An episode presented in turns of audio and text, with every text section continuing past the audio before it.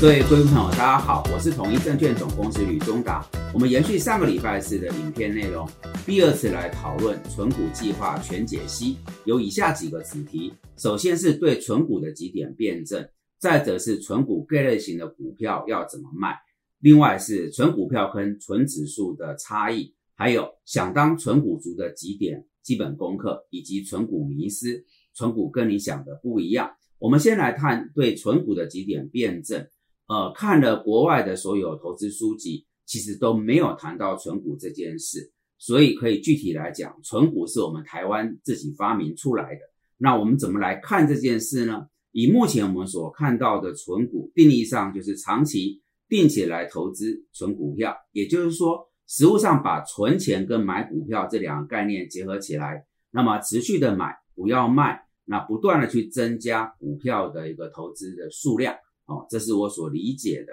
那么我会认为说，对存股比较好的一个解释，应该是一个长期投资。也就是说，存股对应到传统的投资观念，就是一个长期投资股票的另外一种说法，或是衍生出来一种变化性的讲法。当然，我们还是得去厘清，存股跟长期投资会有一点差异。比如说，在台湾，我们现在所看到谈存股，就是指啊卖，然后不卖。那追求配息这种类似啊啊定存来领息的观念，但一般谈谈这个长期投资的观念，其实不会去特别强调配息，也绝对不是说只买不卖。所以我想我们呃用一些观念来做辩证，也去提醒一下里面有些要注意的细节。那谈完了呃这个子题，我们进入到各位可能很关注纯股各类股票到底要怎么卖。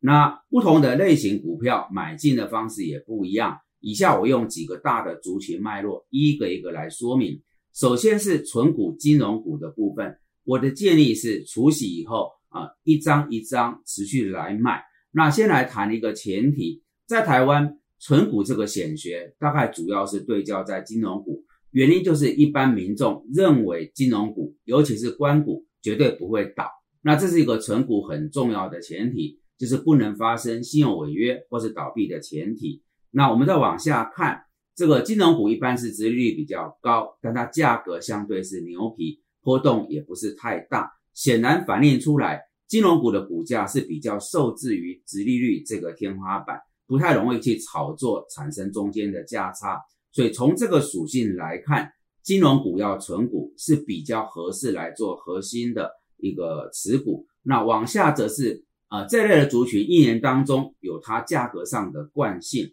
一般是八月中除夕到十二月是每年的相对低点，到了隔年的三月公布这个股利股息之后，价格就有机会啊往上涨到除夕前的这个阶段，所以把握这种价格的惯性，可以选择在除夕后到当年的十二月，或是最晚在隔年的三月。一张一张啊，我刚刚提到它不容易有价差，但是就是啊，逐张在低点的时候，慢慢的建立起你存股的一个部位。再者，我们呃离开了金融股往下看，是谈成长股这个概念。那成长股这个部分，我会比较建议就是随时啊，不考虑时间啊，定时定额的去买。那为什么这么说呢？首先，我们以台积电为例哈，包含在零五里面的全指股。这些股票有不少都是大型的电子股，它基本上是一个成长股的概念，不太会有殖利率啊。那这也是我们之前提到，呃，台建在过去这几个月被外资大量卖超的主要原因。因为当美债殖利率随着升息而攀升的时候，呃，台湾这些电子股因为殖利率相对没有到很好的吸引力，就被外资啊来弃杀哈。那我想这个逻辑在未来这一两年一两年内，美国联总会的升息循环都不会改变，所以呢，我们就要定义清楚，像这种大型的成长股、电子股呢，它是呃不太容易去看到殖利率，但是呢，它毕竟是一个绩优的股票，所以你就是采取啊有钱随时去买啊，那这是一个我们的建议，然后特别不要去 all in，比如说如果你。呃，all in 在一个山顶上，这一路下来啊，恐怕心情就会受到很大的一个呃动荡。就是呃，采取分批进场，那么有机会随时有能力我们就来买。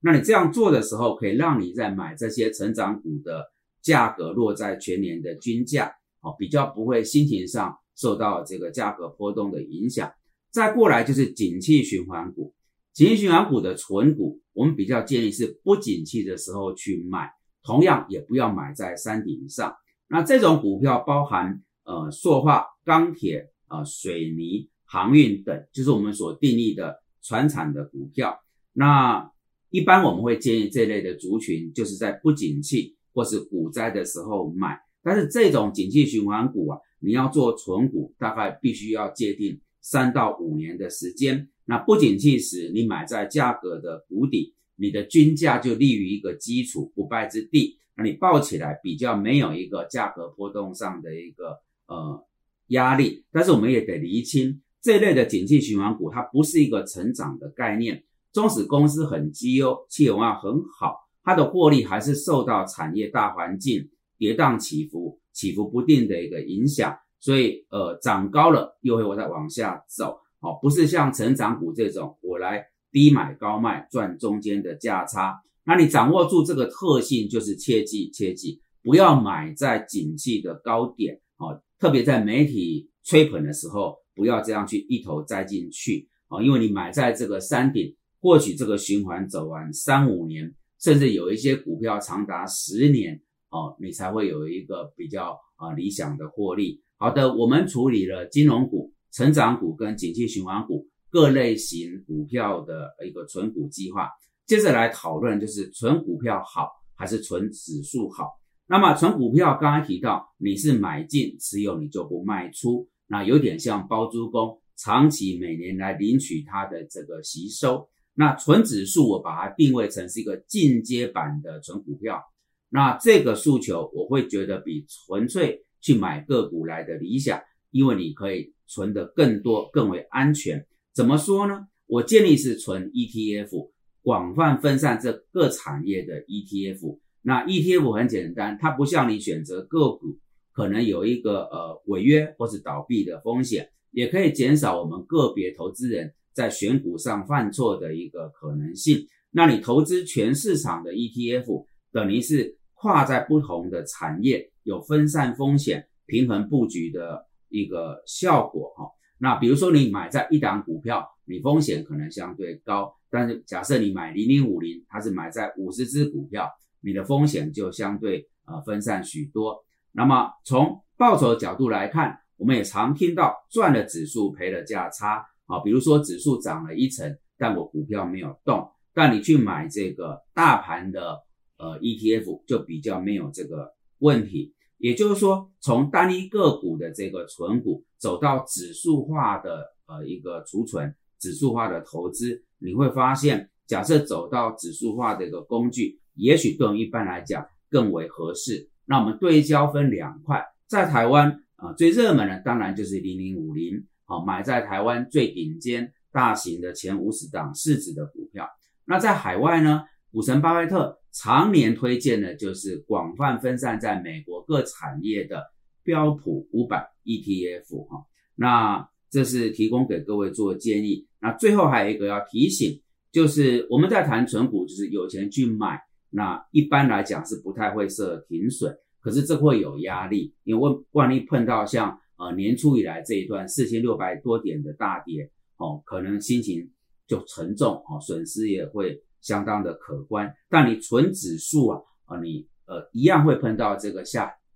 下跌的问题，啊，但是呃，这是压力就比较没有像个股到那么大，啊，这是另外一个也许进阶版的纯股票，我们定义它是纯指数会比较理想一些，哦，做一些比较，也提供给各位参考。再往下是想当纯股族的几个基本功课。那么这几年存股是一个火红的话题，成为显学，让人心动。但是我自己观察周边，其实也有些朋友是买了存股以后，却变成长期套牢一族。可见存股也是有方法，才能够真正享受的话，时间复利的效果啊，领到它吸收的一个愉悦。那我提出以下五点。来建构起自己的存股计划，首先是可以稳定配息的股票。存股的基本条件是你存的这个股票每年可以稳定配发现金股息，如果它不能年年配息，或是配息金额高低起伏很大，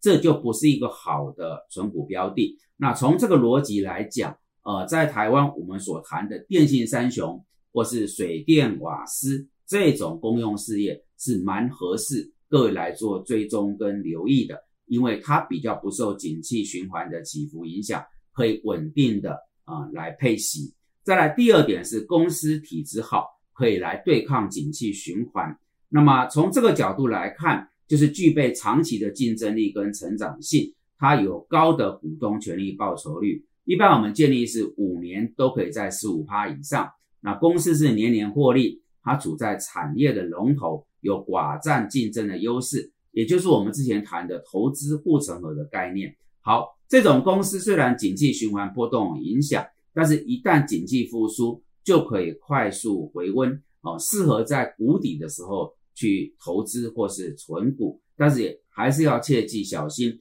不要买在景气高峰的那个阶段，因为面临啊下杀这种时间套牢的压力，恐怕一般人还是比较承受起来啊，会觉得不是那么轻松。第三个是算好值利率再进场，存股有个重要条件，就是适当的一个值利率。那么要小心，会可能碰到呃这个赚到呃吸收却赔掉价差，所以在投资之前要精算适当的一个进场的部位，精算完值利率跟适当的投资价位，才能够在股价落在一个合理的目标区买进，哦，这样有一点底气去面对股价波动的压力。第四个是分批投资的能力，这个就是刚刚建议不要一次 all in。啊，就是有余留一些余钱。那如果市场大幅修正，你分批来进场，你可以降低投资成本，也符合存股低买的一个呃精神。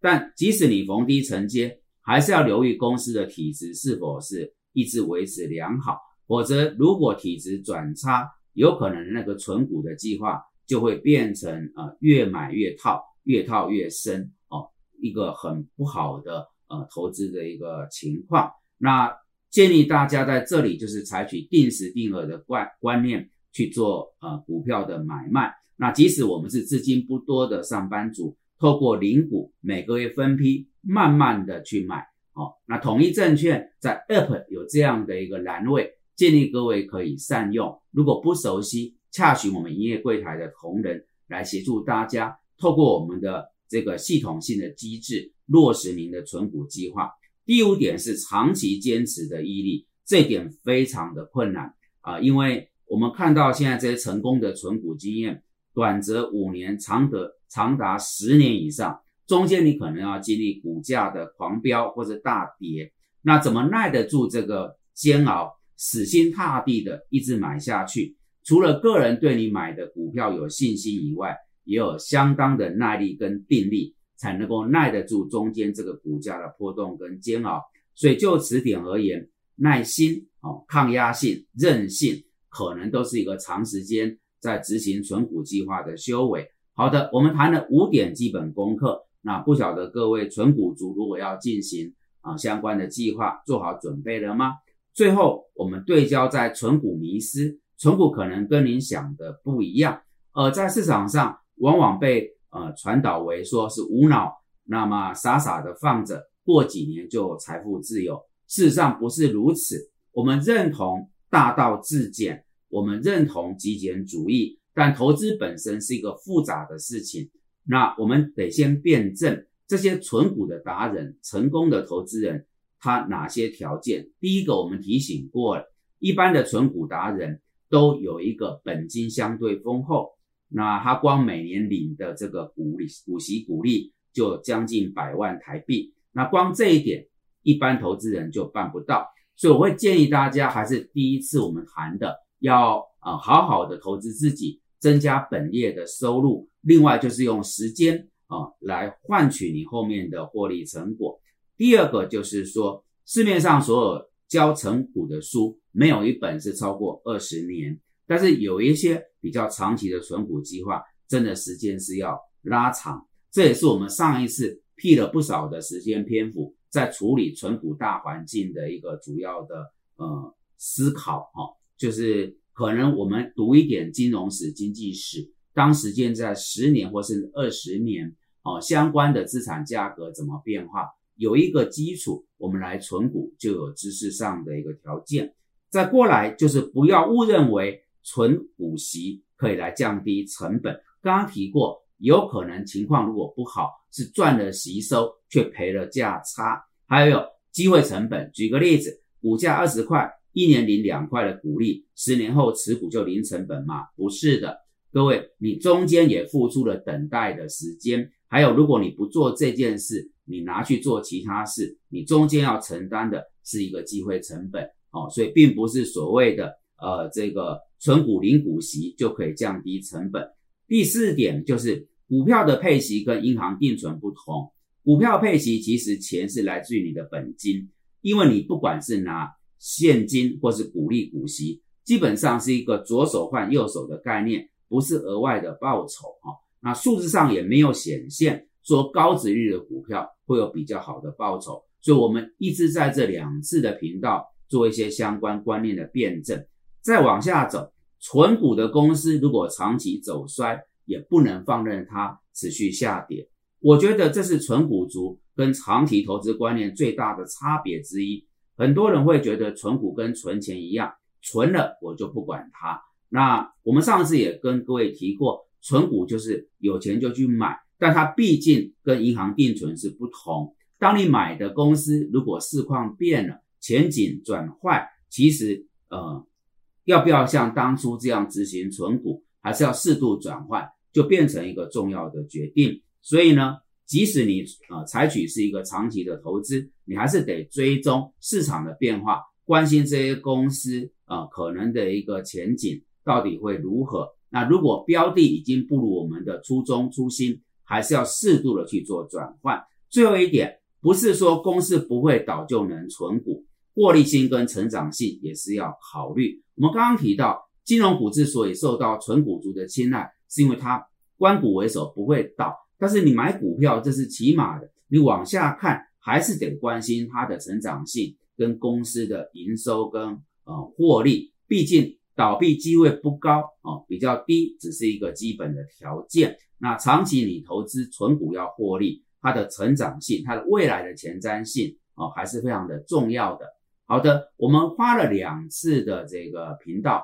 来跟各位好好聊聊。我们也提到，就是我们不是来做行销诉求，而是从 A、B、C 啊一步一步、一点一滴来谈整个存股有哪一些基本一路啊，慢慢我们这样走过来，各种观念的厘清跟辩证，也期待啊，这是一个比较偏教育训练的概念，在我们的视频设计里面啊是这样的一个安排。那如果各位觉得，呃，上周四跟呃本周二这两次频道，我们来谈纯股啊全解析啊，是一个不错的教育训练的影片啊，敬请帮我们多加推广啊，按赞、订阅、分享跟开启小铃铛。那统一正远很乐意接受各位观众朋友的各种建议，看如何把这个忠实表达内容做得更精炼啊，更优质。可以协助大家在投资路上是一个愉悦的，是一个长期啊落实我们相关理财计划